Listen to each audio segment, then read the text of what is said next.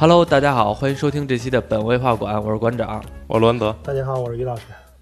那个这回咱们聊《火影忍者》，为什么聊《火影忍者》啊？因为之前就是有个粉丝，然后他就是说他还挺正式的，说希望我聊一下《火影忍者》，然后那个说他特别喜欢《火影忍者》，我们正好也看过。然后本来我说句实话，其实最开始像《火影》《海贼》和《死神》这三部漫画呢，我们不是特别想碰。为什么呢？因为之前和栾泽也说过，就是因为栾泽和我也都看那个《海贼王》和《火影》，但是总感觉吧，要聊的话吧，不好入手。看过人太多了哈，就是你很难找一个很难找一切入点来聊。嗯火影总共多少集来着？也是，应该是七百整啊，七百整。你说你不可能从头聊到尾，不然的话这一个月不太长了。全聊它了。你也不能从中间聊，因为从中间感觉要是真的没看过的人，可能掐头去尾，他也不知道怎么回事儿。然后，而且精彩的东西呢，也确实太多了，然后呢，很难找到一个聊透。所以呢，但是这回我们聊火影呢，也就是说，这个粉丝然后我看他确实挺喜欢的，然后呢，也确实很给咱们面子，是吧？也打动你了，对，也打动我了。然后说那个说说的很啊非常正式，三顾茅庐似的。对，说的非常正式，特别希望我聊一下，然后感觉恨不得有生之年这是一梦想似的，弄得我弄得我很很点遗憾。很很很很感动。然后所以就是说，那我们就聊一下，反正这个东西我们也都看过，嗯而且说句实话，火影给我的印象好像和海贼来说还有点不一样，这俩漫画风格有点不一样，因为火影是我最开始接触的，啊，最开始看的比海贼要早。我不知道你们是不是？你还记得你们什么时候看的吗？嗯，我我也忘了，其实我追的挺晚的了。他那嗯动画好像是零二年才出的，我好像是零五年、零六年才开始看。啊，我是看《海贼王》比较早，因为嗯之前那我有一同学，他家有一套《海贼王》的盘，嗯一到暑假我就借过来看了一个暑假。啊啊，于老师呢看的比较早吧，我那会儿就是咱们上学的那会儿看的，上高中那会儿看的嘛。那会儿不是正流行对对对，而且你知道吗？那阵儿我记着我第一次看这个动画片的时候，我是在电视上看的，啊就是那阵儿，我不知道你们有没有印象，就是在就是咱们上高中的这十多年前，那阵儿电视上可能现在年纪轻的孩子都不知道，电视上经常有一个点播台，记着吗？对对对，就是拿你拿电话，然后呢、打那电话之后，然后那电视就会，呃，你输入你电电话上面的数字，它会按照你电视呢，就相当于被你控制了对。然后呢，他要想播什么，你就来选择，你看什么就可以选择。那阵儿呢，就有火影忍者，就有的人呢就老去点播台，然后去拿电话打，然后呢点想看的电那个动画片啊、电影啊、电视啊这种片段。啊然后呢，我那阵儿是从点播台上看见的，而且我记得那阵儿那个点播台上不叫火影忍者，叫闪火忍者。哦，反正就是自己不点，就等着别人点再看。对对，那阵儿因为那阵儿得花钱，那么点播早就开始白嫖了。我要是那会儿 从来也没打进去白过嫖一组我也试着打过哈，从来没播进去过，没点成功过。你打过吗？我打过，没点成功过，就老是那个盲线中被占线吧？被被别人占着啊！我也我也试过，就根本想不上。他那个好像是因为我刚开始不知道价格，反正好像还挺贵的，但是他那好像是有包月，也就是说啊你如果是包了月了之后，你打这个，呃，你打多少次都行，所以就导致有一段时间吧，就是说，比如说这下午这段时间，没准儿那哥们儿老在家呢，然后他就老占着线，把所有的想看的全都给看了，你 只能跟人人包月了。啊，别人看不对看不了别的了。对对对，然后那阵是我最开始接触到的火影忍者，火呃，因为火影忍者分两部，嗯，一个是火影忍者，一个是火影忍者之疾风传，对吧？有的人呢，可能现在大家就是一说都是火影忍者了，但是其实按说起来它是分两部的。那个于老师给我们讲讲，就是说它哪段算是火影忍者，哪段算是疾风传？他这个在那个漫画的来说，好像就都是连着的，就没有区分。就中间区分的就是那个从呃第一步嘛，就是从那个佐助从这个呃离开这个木叶叛变了之后嘛，头发大蛇丸了嘛，然后这第一步就结束了。然后后来从鸣人回归，鸣人去跟自来也去修炼嘛，然后回归之后，这算第二步，这就算疾疾风传开始。对，中间有一个卡卡西外传，卡卡西外传》其实后来还引出来那个谁了嘛，带土了。嗯对对对对，最顶峰那阵儿，应该算是《火影忍者》第一部刚完结，疾风传刚登场那阵儿，应该算是人气最高的时候。而且那阵儿的 BGM 那个主题曲《青鸟》，其实也火了，挺火的。而且现在现在你知道吗？就是都有国内的人唱那个《青鸟》。对，好多这好多什么那电视节目啊，然后什么嗯都用这配乐哈。对对对，其实火影给我的感觉好像是他早期人物性格呢比较丰富，到后期的时候吧，感觉有点儿重复了，全都是让这个世界感受到痛苦吧。其实我最喜欢看的就是第一部，我就喜欢看他们是学生的时候，啊，我学生，时代的时候，什么很多人中都喜欢忍考试，中忍考试那个年代，对一到后边就都是免不了都战力崩盘。对。都你最喜欢中忍考试的哪段啊？中忍考试，我爱罗出场打的嘛，因为那阵儿我特别喜欢我爱罗，因为就是这种。那种反派嘛，就对反派的那种魅力，像龙珠我也喜欢贝吉塔，有时候这种反派角色就是更招人喜欢。嗯，但后来直到军马鲁不是军马鲁，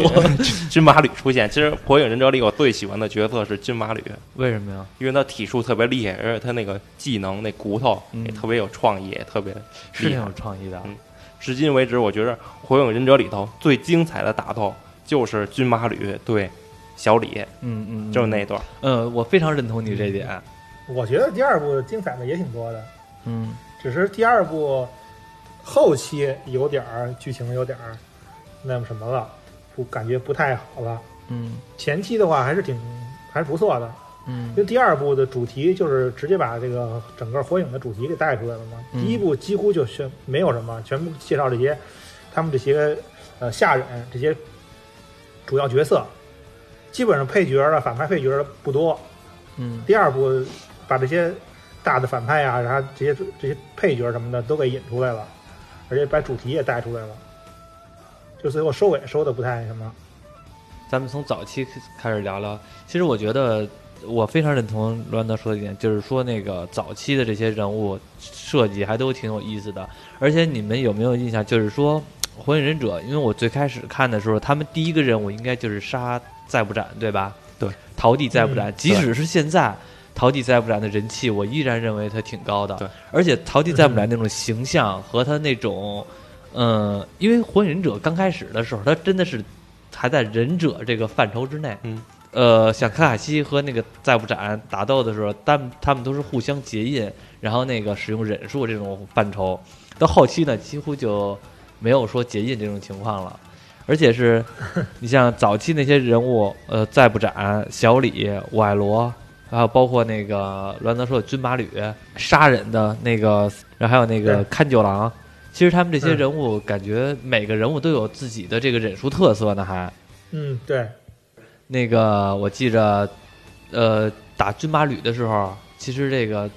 军马吕的这个体术从骨身上里边长出骨头来对，感觉让我从别的地方都没有看到过这种类型的，这种创意。而且也引出来血祭献祭这种东西。啊，这个设定，嗯，对，其实能看出来，其实最开始那阵儿就是很多，我觉得最挺明显的是什么呢？就是他们这些体术和忍术还都是有非常强大的动作设计的，像比如说小李和军马吕和军马吕打那段儿，小李使的还是最全的，明显的就是 cosplay 成龙嘛，对吧？对对，好多那个设定上都有这个中咱们这个中国这文化的对，影响啊。呃，从早期我回归一下生活啊，你知道早期时候特别逗，就是这个，待会儿我也要接一下于老师的黑历史，你知道特别逗。有一段时间啊，因为我那阵儿上学上高中那阵是坐早上你坐公交车嘛，早上你坐公交车，而且那阵儿学校比较远，坐头班车上学，坐头班车，然后有几个孩子就是都是都是我们同龄人嘛，就一块儿上车，然后公交车打的就是早上你抢座啊。抢座，然后后来那个你抢上之后坐上去了，然后呢，有几个和我们同龄人的小孩子，一个是小胖子，一小胖墩儿，跟我旁边坐着，我们都认识嘛。然后其实他就特别爱看《火影忍者》爱看到什么地步呢？一上车就老给我讲《火影忍者》，就老给我讲《火影忍者》。然后呢，他有他有一套自己的理解。然后你知道吧？公交车有的时候你到一站之后人特别多嘛，然后一堆人跟那儿抢座，然后那个也是挤着车上来，然后这人坐我旁边，眼睛就开始瞪那帮，瞪那帮挤着上车的。突我就跟他旁边坐着呢嘛，突然间瞪着瞪着，他自个儿眼睛睁大了，舍林哥。然后我就愣了一下，我就看他我说你傻逼呀、他就是不自不自然的、不自觉的，就是突然间中二中二情绪犯了嘛，瞪着这帮司机和这帮票员和这帮挤车的，给我逗死了。太入戏了。对，然后这个其实于老师也有，那阵儿我和于老师偷偷摸摸的去网吧嘛，就是 偷偷摸摸干嘛呀？就是那个 放学比较早嘛，然后那个去网吧玩去，几个人一块儿去网吧玩去。我那阵儿可能是玩魔兽界的嘛，还是干嘛呢？然后那个于老师有的时候抽空呢，他就是看会儿漫画，然后我我就用余光看见他 跟那儿看漫画呢。你这一会儿就感觉余光他就在动唤，我扭头一眼，于老师跟那儿一边看漫画一边跟那手练结印呢。哎呦喂，那阵儿感觉逗死了。不过其实我还挺怀念那阵儿的时候，那阵儿才是真正的感觉中二少年的漫画的时候呢。后遗症那都是。对对对我记得后来看网上好多人都有这个对这个问题，就比如说那个不不光火影啊，比如看那个娇娇奇妙冒娇娇奇妙冒险，嗯，都有这个后遗症，我感觉。你知道，我其实认为吧，就是说，就是热血漫，就是对于咱们少年，嗯就当因为当时当时肯定是少年嘛，对于少年漫，我觉得算是一入门儿吧。我觉得是一入门，就是他要把这个少年的情绪带入到动漫当中。咱们以前看《龙珠》，嗯小的时候看《龙珠》，然后经常都是玩那种角色扮演，就是真人的角色扮演，对哇，是龟派气功、是吧？都是这种感觉。然后玩火影忍者，不是，然后看火影忍者会像刚才我说的舍林格，然后那个结印这种情况，不由自主的学它。我觉得这是一个入门算也算是地表特特别特别成功的一个现象吧。对对对就让少年去幻想，就是已经非常成功了。对对对，你们最喜欢他这个火影忍者的哪段儿啊？就是说那个篇章，最喜欢篇章之前刚才说了一段，就是他们中忍考试学生时代，嗯，还行。因为学生时代那个算是最正线吧，嗯算是主线，就是他们忍者之后。你说做任务，他们忍者毕业之后都是接任务，做任务。你说那个引出那个再不斩，嗯他就是第一次接的任务，结果结果还不是低级，以为是低级任务，结果是高级高级任务。嗯引出了一个上人，还让上人跟卡卡西对决了一下，就展示一下上人的功夫，上人的对决。对，但后来好像就没有任务了，没有了，没有再接过了对。其实我更真的希望他可以多做一些忍者的任务，高级的任务去打他。嗯这就跟死神似的，死神最开始打虚，后边打着打着又不打虚，打别的去了。忍者也是开始做任务，后边又没任务做了，又又为了忍者村的正义，又跟别的村打去了。因为感觉他说这段儿，像小罗说这段儿，就是刚开始做任务，后来变成没有任务，我感觉是有点向龙珠方面靠拢，就是这种大这种大事件式的事情来靠拢了。因为我也我其实也比较喜欢，就是说一个一个的小任务这种方式来走，因为那样的话呢，感觉会比较丰富，对因为对作者也是一种考验。对，至少你得你得有点生活费吧，你做点任务赚点钱。嗯，然后他那个，你想啊，就咱普通来说，就跟柯南似的，他每集都是凶杀案，其实这对作者来说是挺难的。然后呢，按照任务来说的话，对作者来说也挺难的，因为他前期需要，就是每个任务需要他们的方式会不同。但是如果你要这种大大事件事件大事件的形式呢，就是可能把这把这一个事件做大，然后把这一事件里边填丰满就可以了。所以我觉得可能是到后期是也受这些观众影响吧，就是把这个风格完全给转变了。对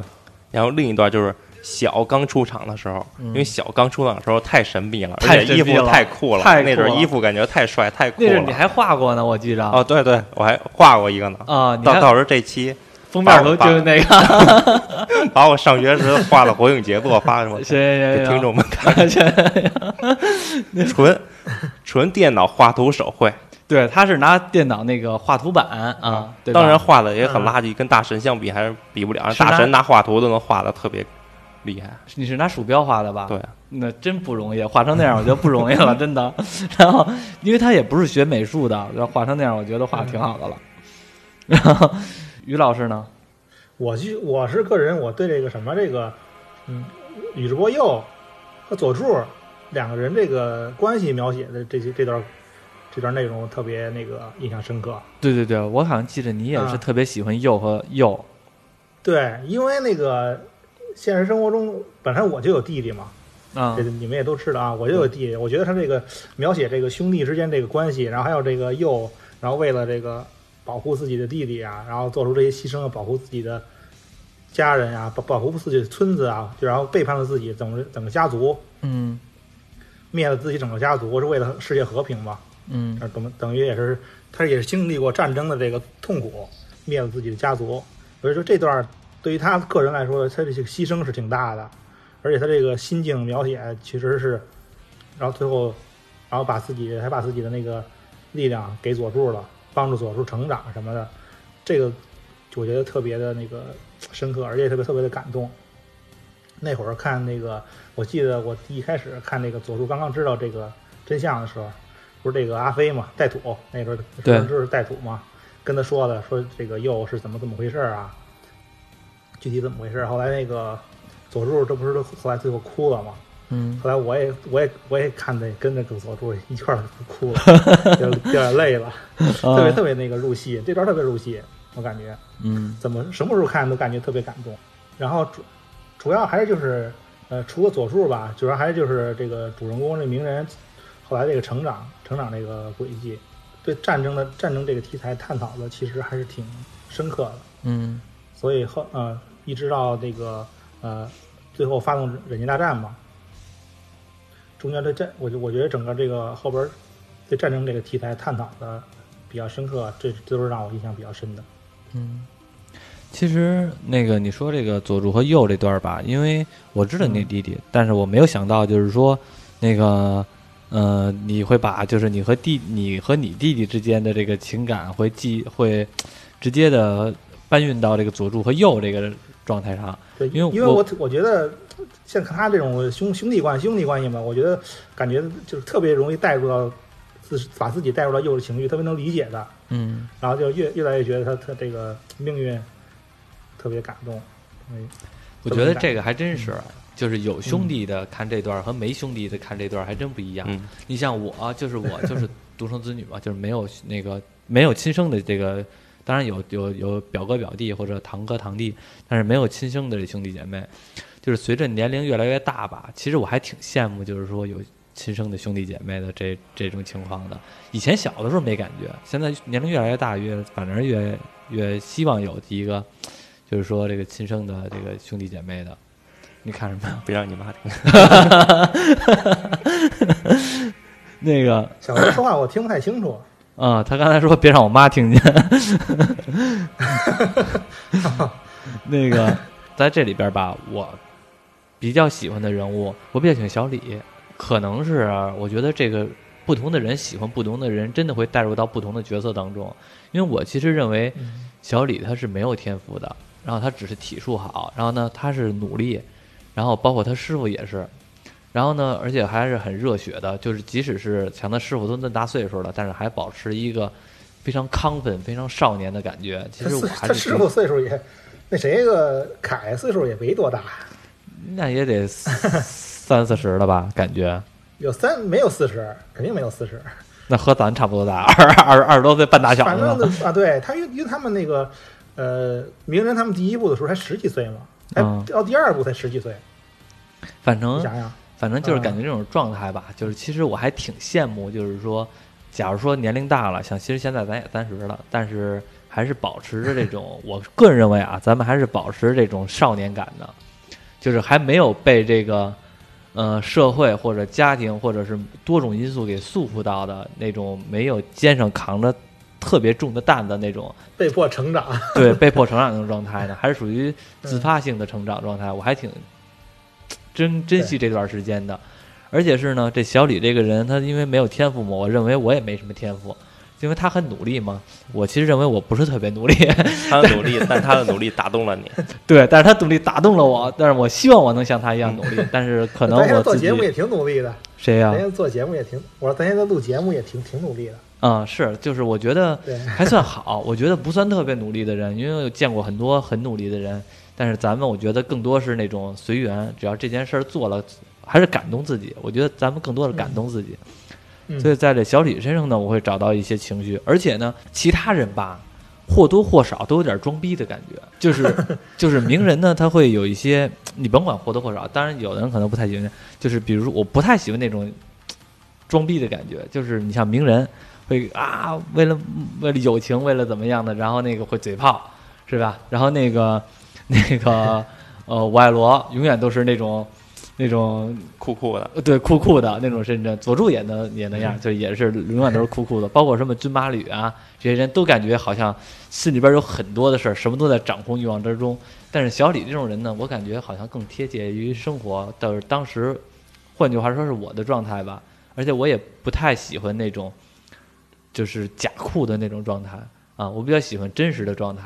该逗逼的时候逗逼，然后该那个 哪个叫假酷啊？假酷。我说谁叫假假装酷的时候，不是一人名。啊嗯，但是你说那那那个那二柱子二柱子是真酷还是假酷？佐助我感觉是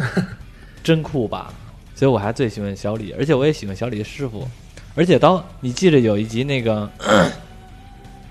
就是他其实有有有一段还挺感动我的，就是小李开八门和凯开八门到叶凯的模式的时候，就是让我会觉得。就是为了生，就是为了一些达到目的的时候，勇于奉献的这种精神，因为他们都有为了信念，为了信念信仰。对他们或多或少都有奉献这种精神，但是我就感觉，就是那个时候就是奉献那种状态，就是完全为了这个目标，让血液尽情燃烧的那种状态，嗯，让我还挺挺燃的。对。尤其是叶凯开谁也没想到这个八门这么厉害。对，而且叶凯开八门的时候就是啊一脚踹那个班，一脚踹班，直接那什么班说我和我所有的交手对手当中，我认为你是最强，体术最强。对，承认你为最强，对，是不是看了你都燃烧血了，你都想开八门踹你家门了？我就真的练一段舞。那你得踹你家隔壁邻居的门，别踹自己家门。你也你也想跟着来来一套是吗？对，啊真的那阵儿看着特别燃。嗯然后这那个包括那个小李完全没想到。嗯，对小李开那个开几门来了？开六门吧，打五爱罗那阵儿，嗯，就是中忍考试那段儿，让我觉得那个小李那叫李莲花还是叫表莲花来了开门知道开了之后叫李莲花。啊？那个我嗯那个看的太太燃了，我还最喜欢小李和他的老师凯了，因为就是之前我觉得不同的人喜欢不同的人，真的是不同的人，就是到这里边儿，是吗？嗯，我我以前喜欢五爱罗，就是觉得他酷，就是他跟人打架，双手一叉腰，什么都不管，旁边杀了，妆砰砰砰就给你挡，给你打，感觉特别酷。嗯，觉得挺懒的是吗？不是，就是那个特别嚣张。啊，特别嚣张是吗？因为咱们说了半天啊，这些都是前期的人物，包括什么对，外罗一部右啊啊，然后佐助啊这些东西，全都前期的人物。然后其实后期的人物给你们感觉谁的印象深刻呀？后期人物。嗯你说第二部开始是吧？对，第二部开始，首先给我印象特别深的就是佩恩佩恩是吧？啊，因为这个角色一出场，感觉不管从那个招式上，还是从这个这个这设定上，还是这个表情啊这些，就从外形上，还是和里边这他所做做的这些事儿，说的这些话，就感觉特别霸气，就像一个对，大领导的感觉，对，让这个世界痛起来满足了一个吧。boss 的形象，完全满足了一个 boss 的形象，佩恩那那大招叫什么来了？神罗天征啊，对，哦，对，神罗天征。你你知道那阵儿我们上学那阵儿，因为那阵儿已经有那个佩恩了嘛，然后我们一同学，我又开始神罗天征了，对，这可逗了。那个那个就跟我旁边坐着呢，我正上课呢，不知道怎么回事儿，他突然旁边来句“神罗天征”，他说是想把想把这老师给弄飞了。他就我觉得他当时的感觉就是好像他自己为中心点，周围的全都给咣一下人给打飞了那种感觉。其实佩恩这个角色刚一出场呢，他就是，我觉得最开始火影这个主题，就反战这个主题，最开始就是从这个佩恩登场开始引出来的。他的的所有的台词什么的，基本上就是全全部都奠定了，就是这个战争的给人带来的痛苦，就是人人与人之间的一些矛盾啊、不理解、相互不理解，导致一些战争。我觉得这个呃特别让让我特别印象深刻。原来整整个刚从这儿开始，然后整个这火影的这个主题才开真正的到开始，有深度了，然后前面对前面都是这个慢慢的铺垫，就为了这这么一个主题。其实我记得最开始看那个呃介绍的时候，看那个有一些采访这个作者岸本齐史嘛，说他本来是打算让这个佩佩恩啊，就是作为最终 BOSS 嗯出场的，就直接到时候鸣人和佩恩打完之后，这个火影几乎就就准备收尾了。嗯他可能后边也是因为他呃把这个主题越扩越大，引出了引出了这么这么丰富的内容了。嗯，我估计可能也是编辑部，然后不太愿意他太早收尾。对，对，因为那会儿才多才才多少啊？才有四百多吧，才四百多话，嗯所以是有点早。正是他们正是那个兴盛、正是火的时候，太早收尾，感觉这火影就是太有点可惜了。对于编辑部来说，嗯，其实还是想还是利益驱使嘛。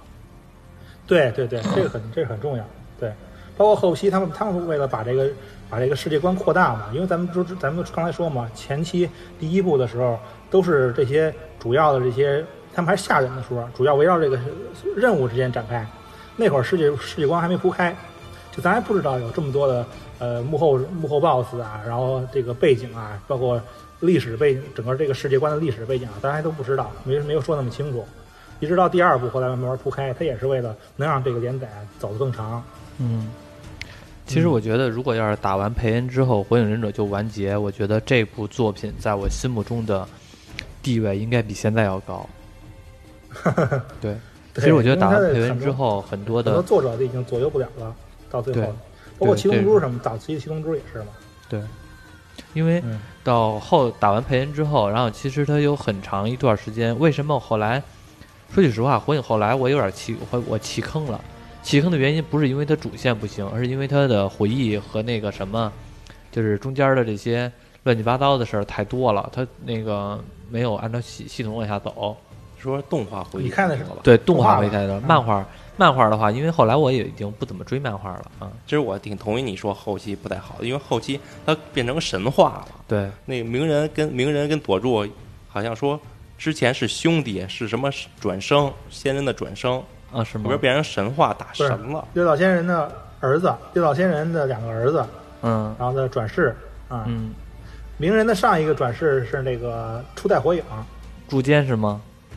对对对，千手柱间。他上哦千上一个转世就是是是柱间和斑，他们两个是六道仙人的后代，两个后代的转世。然后下一任，他们的下一任就是鸣人和佐助啊啊啊，啊。所以这个虽然出现神话，感觉更庞大了，更厉害了，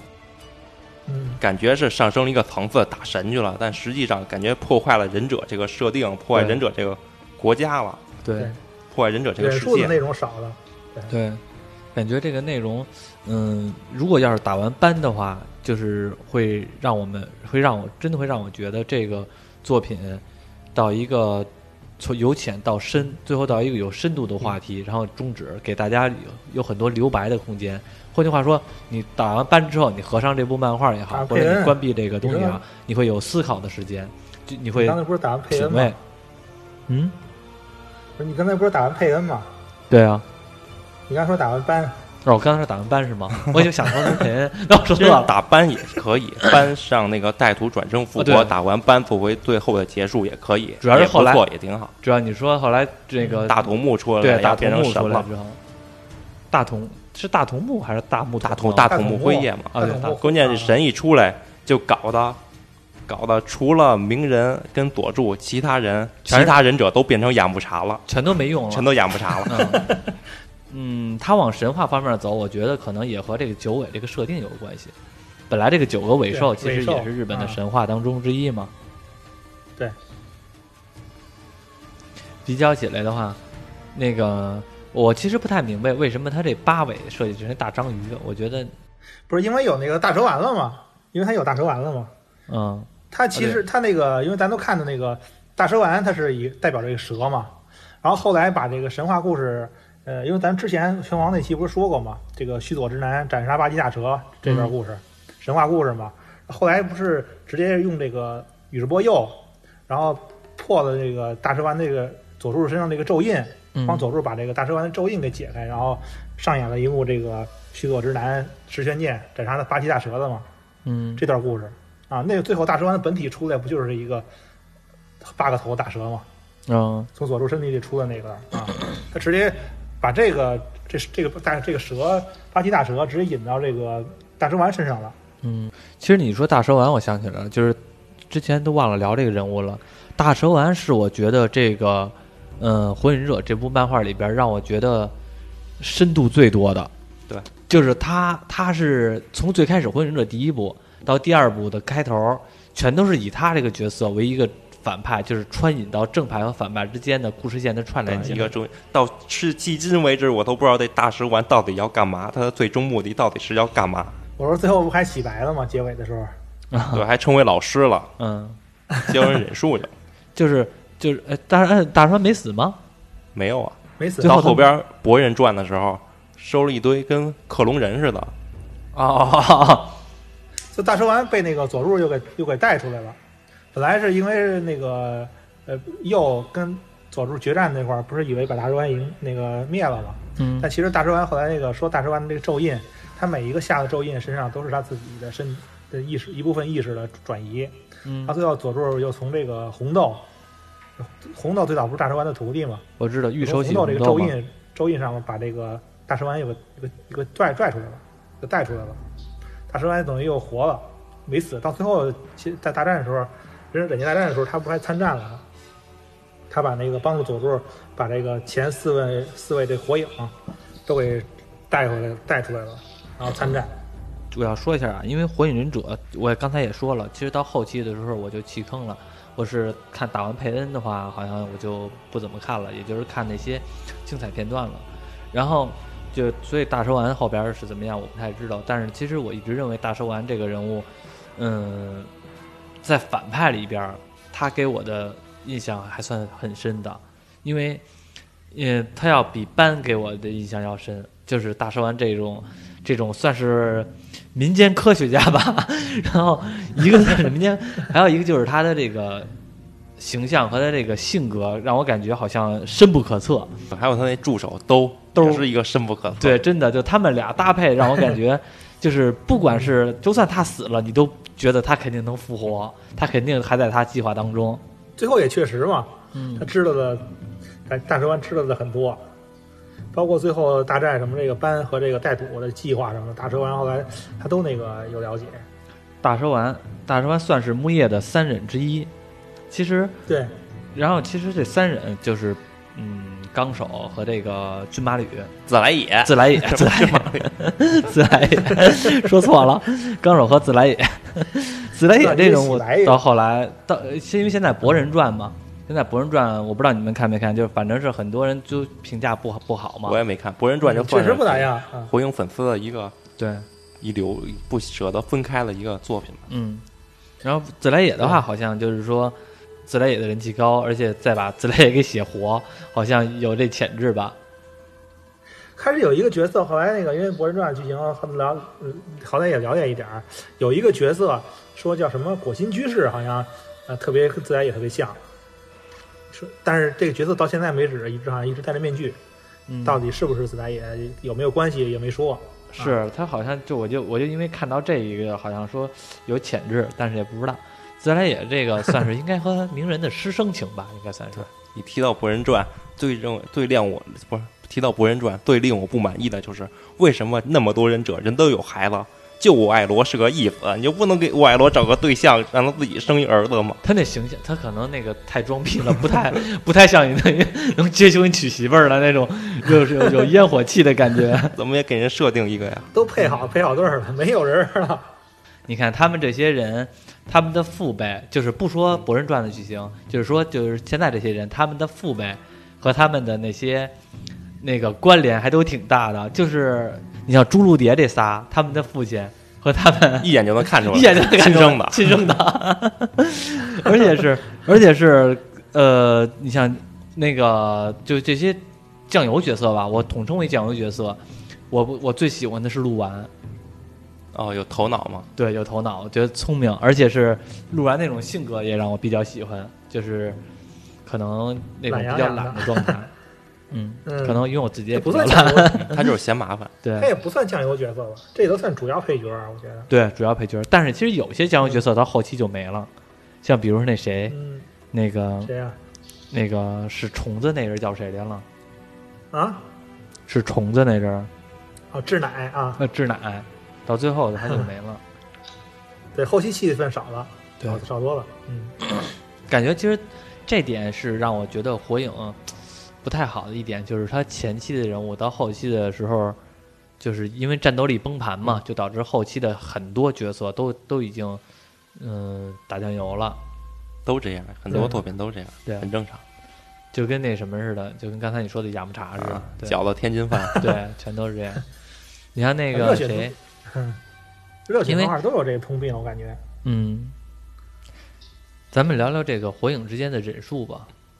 然后最酷的忍术，最酷最酷、最嚣张的忍术，肯定都是宇智波的呀！把宇智波整的太狠了。嗯，对啊，最装的我觉得就是这桐树，跟那儿一站一动，你就别动了，永远在轮回中。叠天神，哇爱人刀子，还有就是他们那个须佐，须佐那招太酷了，嗯一个大盔甲武士在你身上一套，嗯，拿着剑拿着盾，康康康砍，哪个忍术挡得住这个呀？太无敌了！这堪称尾兽级别战斗力了，这个对，你跟那就最那些尾兽酷的人。级同同级别了。嗯，后来还有完全体了，一开始都只是一个那个半身，后来到最后最后都有完全体了，都有脚了。他那是须佐，我忘了啊，因为有些忘了。须佐之男是用九个尾兽召唤出来的，还是什么的？不是，就是他们宇智波一个写轮嗯，开了开了天道之后能出须佐，啊啊，那应该是那个呃一对儿万花筒写轮眼，然后就可以出须佐，准应该是这意思。嗯，也是因为很多就就是？对，只要有一对儿眼睛呢，当然在在那个整个这个作品里边，它只要有成对儿的眼睛呢，最后都有须佐这个。嗯哎，那个于老师最喜欢什么类型的忍术啊？当然就是宇智波这个瞳术，还有他这个火遁，我觉得这火盾是吧那是对火遁那本儿所有的这个观赏性的忍术，感觉都都让这个宇智波占全了。对对对对对，这点我非常认同，因为我本来今天录这期节目的时候，我在想，就是这个忍术吧，就是哪个比较帅。想了半天呢，全都是宇智波家族的，就包括早期的忍术都是影那个像佐助使那个呃呃风车手里剑之影风车，那个是吧？还有好火球之术嗯等等的，其实全都是确实全都是宇智波家族的这种观赏性的居多。然后，但是鸣人的呢，到后期的时候吧，就一螺旋丸，就一螺旋丸，还是一螺旋丸。就是所以这点让我特别不满意的就是，鸣人到后期老是搓丸子，嗯，无非是把螺旋丸改改改成搓成手里剑，对，搓成搓成各种各样的螺旋丸，对对对，这他最后他这个螺旋丸也是各种各种形象，对，呃两个一块儿上，好几个一块儿上什么的。对 对对对对有点让我觉得像魂斗罗里边的那散弹。对，但是其实我还是比较喜欢，就是那个刚才说的，就是那个体术之间的这些东西，体术感觉观赏性也挺强的。对，是动作戏嘛。嗯对，到后期的话，对打到就是忍术，就是对着轰了，感觉就像法术对着轰。嗯，等你俩谁给我讲讲，就是说那个这大背景这究竟他们的目的是啥？然后这个大 boss 大大筒木辉夜他的核心目的究竟是啥？后期这个大筒木辉夜一开始呃都是用这个宇智波斑和带土嘛，宇智波带土两个人都说的提到的是这个月之眼计划，就是用这个石尾的力量，然后把这个这个幻术投到这个月亮上，让全世界所有的人都陷入幻术，然后进入一个就是把所有人都催眠，进入一个所有人都认为和平的这么一个世界。嗯这是他们终极目的，这是他们最开始的终极目的。但是后来引出了这个谁，这个辉夜之后呢，怎么说？他后来因为这个，因为得到太大太强太强大的力量，导致自自己他也是有点迷失了。因为一开始所有人类都把这个辉夜，呃，当一个女神一样是这个供奉着。后来因为他那个最早最开始来的时候，这个帮助这个那那帮助那会儿人类平定了纷争，然后这个呃用这个用这个查克拉嘛，用这神树结这果实帮人类平定了纷争。后来他因为有力量太强了之后，他也他就想想这个征服这个所有所有人，征服这个世界。后来他就准备用这个月之眼计划，就所所谓他们开始班说的这个月之眼计划，就把所有人都催眠，其实就是把所有的人都变成这个白绝。后期那个绝的那个形象，其实不就是他们那个用这个外道魔像用这石尾这个培养出来这么一个人造人嘛。其实他们就是把想把所有的人类都催眠成，然后催眠之后变成这个白绝，呃，相当相当于是一种士兵的概念。结尾到最后结尾的时候，他们只是引出这个大筒木辉夜这一个这一个爵这一个大筒木家族的人。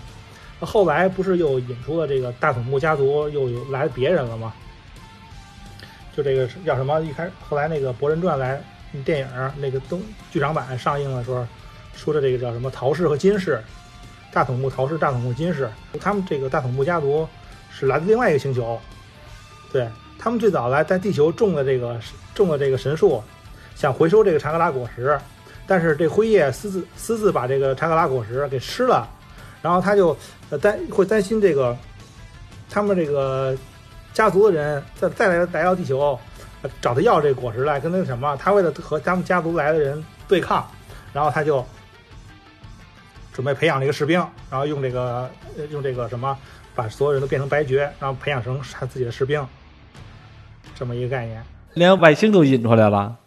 六道六道仙人不就是辉夜的儿子吗？辉夜后来那个呃生了两个儿子嘛，叫大筒木羽衣和大筒木羽村。羽衣就是六，就是后来说的六道仙人嘛。他们两个人最后，因为他他母亲就是太执着于这个力量，然后迷失了，然后想统治统治世界什么的。然后这哥俩就把这个联手把这个母亲给打败了，然后给他封印了。然后后来这个呃六道仙人嘛，大筒木羽羽衣啊羽衣，然后他就是创立的，就是说他是忍者的始祖。他这个把这个尾兽分成了九个。辉夜这个家族他们是白眼，因为后来好像给我感觉就是写轮眼是最强的，然后轮回眼的能力我没看出来，然后那因为到后来的时候我没看嘛，然后白眼的能力我看出来了，但是白眼感觉好像很普通，就真特查他们这个其实他这个瞳术都是同一个家同一个什么的，都是源自六道仙人，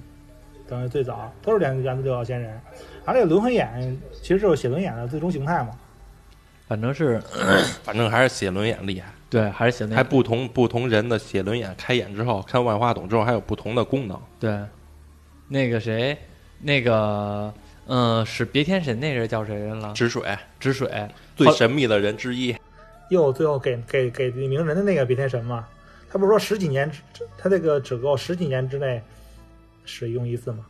他的那个十几年要一个有一个像冷却时间似的。这么一个，然后十几年用，后来他就因为那个来不及了，就把那个乌鸦就给这眼睛给废了嘛。然后他另外，然后这个同止水的另外一只眼睛被团藏拿走了。对，我记得好像是，因为他那个那个别天神的作用是所有人都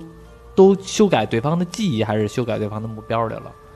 按照漫画说的，应该是最强的幻术，就直接支配别人的思想，最强的幻术，躲也躲躲不了的那种。后来别天神。也再也没出来过吧，只有治水使了，所以说说最神秘。最初神秘神秘三人组，嗯，就是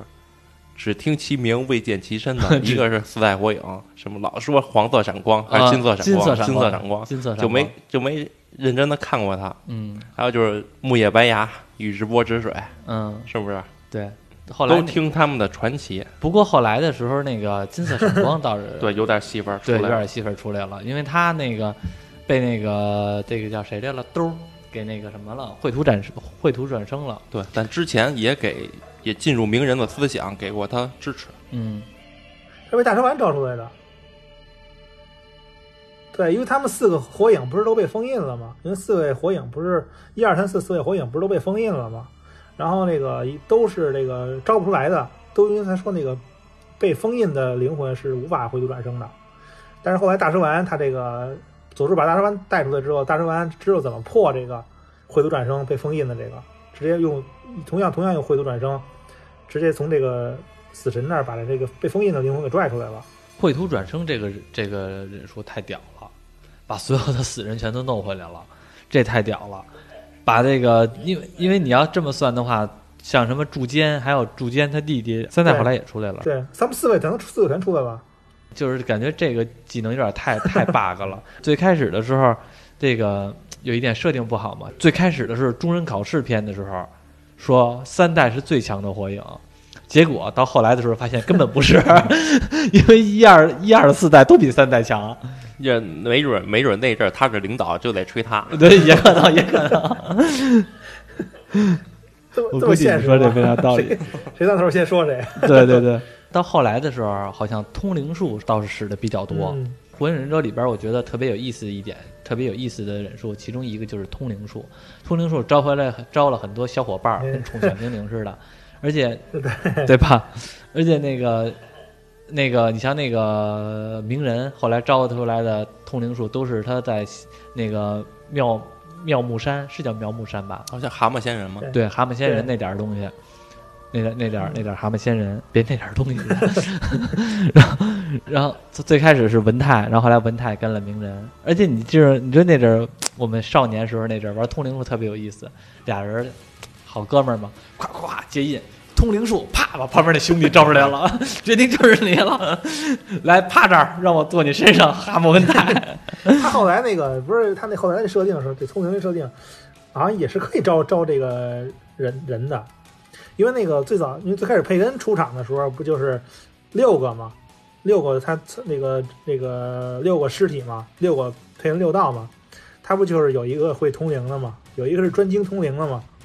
然后他不就是每次出场，然后这个他他就直接把这个其他队友直接顺直接用通灵把招到自己跟前儿。也是可以的，而且通灵还可以逆向。最开始那，后来那说，从这个用这个蛤蟆也可以逆向把把这个他这个像像像这个蛤蟆呀，也可以逆向把鸣人他们招招过去。前期的时候吧，他们招出来东西感觉都普普通通。最让我震撼的，其实就是大蛇丸入侵木叶那阵儿，通灵是让我最震撼的，就三人对决那阵儿，那阵儿通灵是让我觉得最震撼的。然后那个，因为前期的时候通灵的话，他们招出来的东西都一般，尤其是卡卡西，老是招出来的是狗，嗯，招出来好几条那个狗，就是相当于追踪嘛。对，就是闻气味就更让我觉得更像是偏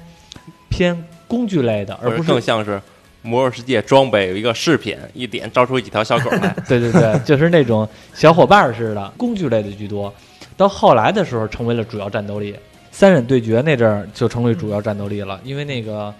嗯、大蛇丸招出来的是那个大蛇嘛，大蛇，然后那个，嗯、蛤蟆那个自来也招出来的是文泰嘛，纲手招出来那个叫活鱼吧，那个那个是不是叫活鱼啊？那啊俩，好像是扩，对，对对对反正就是大虫子。对，鼻涕虫，就他们日本叫鼻涕虫，我没见过什么叫鼻涕虫，在我看来就就蜗蜗牛没壳儿那个东西，好像叫活鱼吧。那阵儿时候感觉就是主要战斗力了。当当那个鸣人也能招出来这个文泰的时候，就是让我觉得他就是成为一个下一个自来也了，因为他们都有对标的。感觉鸣人就是自来也，佐助就是大蛇丸，纲 手就是小樱。最开始不是他们这么对对标的，后来新？三忍嘛，后来他们不是新三忍嘛，咱聊聊这三个主人公吧。其实到后来的时候，小樱感觉有点偏偏戏份很弱，但是其实我这三个人里边，我最讨厌的就是就是小樱。小樱后边变成医疗忍者了嘛？对，但是其实前期的时候，感觉小樱是让我比较反感的那种人，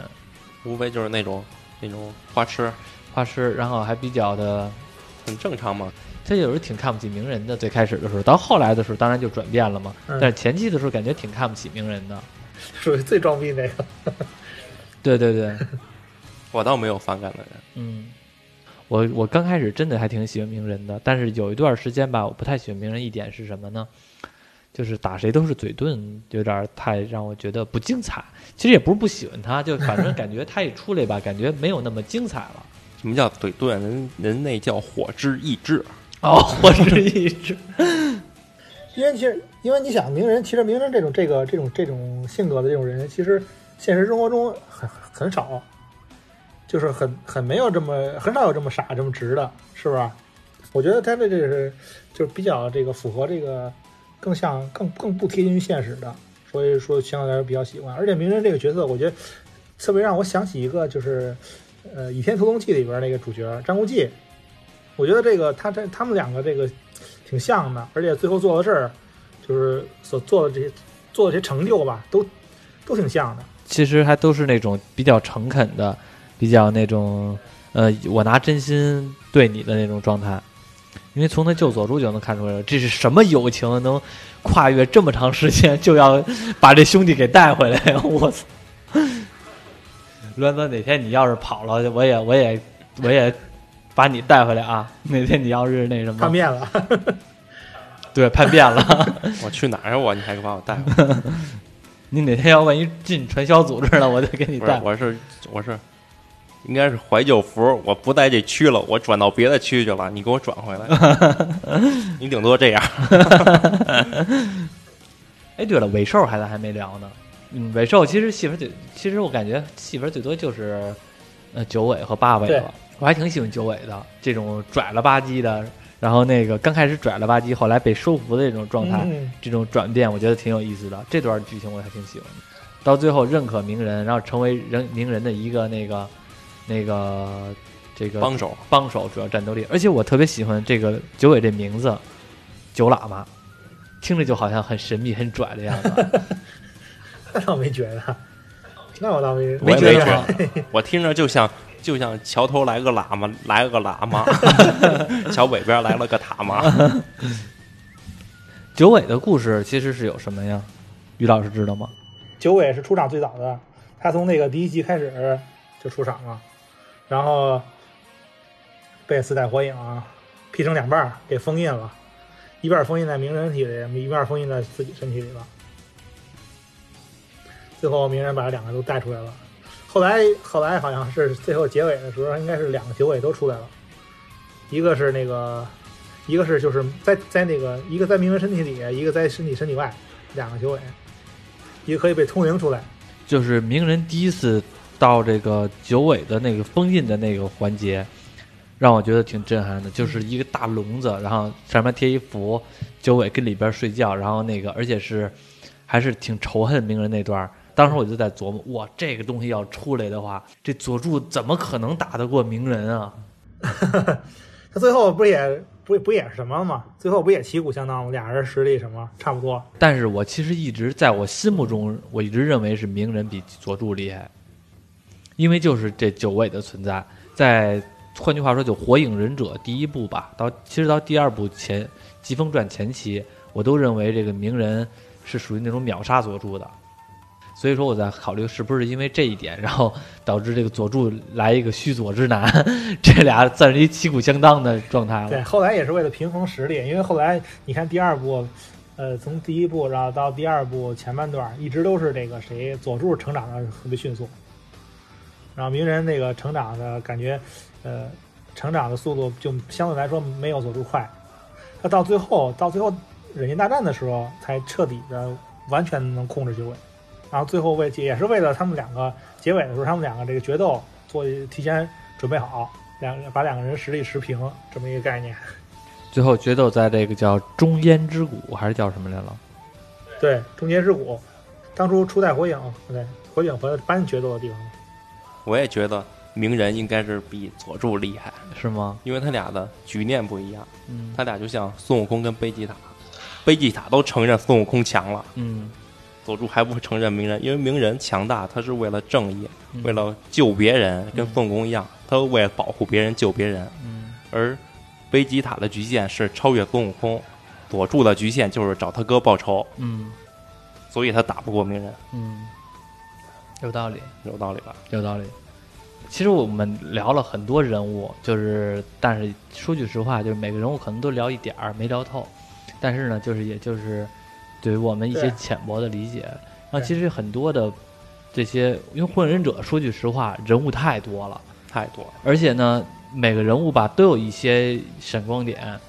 就像刚开始我们聊的早期人物和到后期的一些人物，他们其实状态都不一样。《火影忍者》这部作品从早期的算是一个，嗯、战斗力我认为还没崩盘，就是世界观局限还比较小的一个漫画作品，到后来的时候世界观越来越大，这个最后呢，虽然我觉得可能有些有点搂不住了，但是不失为是一个。呃，继《龙珠》之后，我认为是非常棒的一个热血之漫、热血漫画了。对，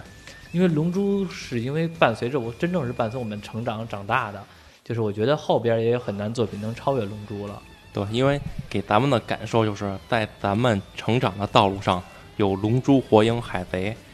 这些动漫的陪伴，咱们这一代是非常的幸运和幸福的。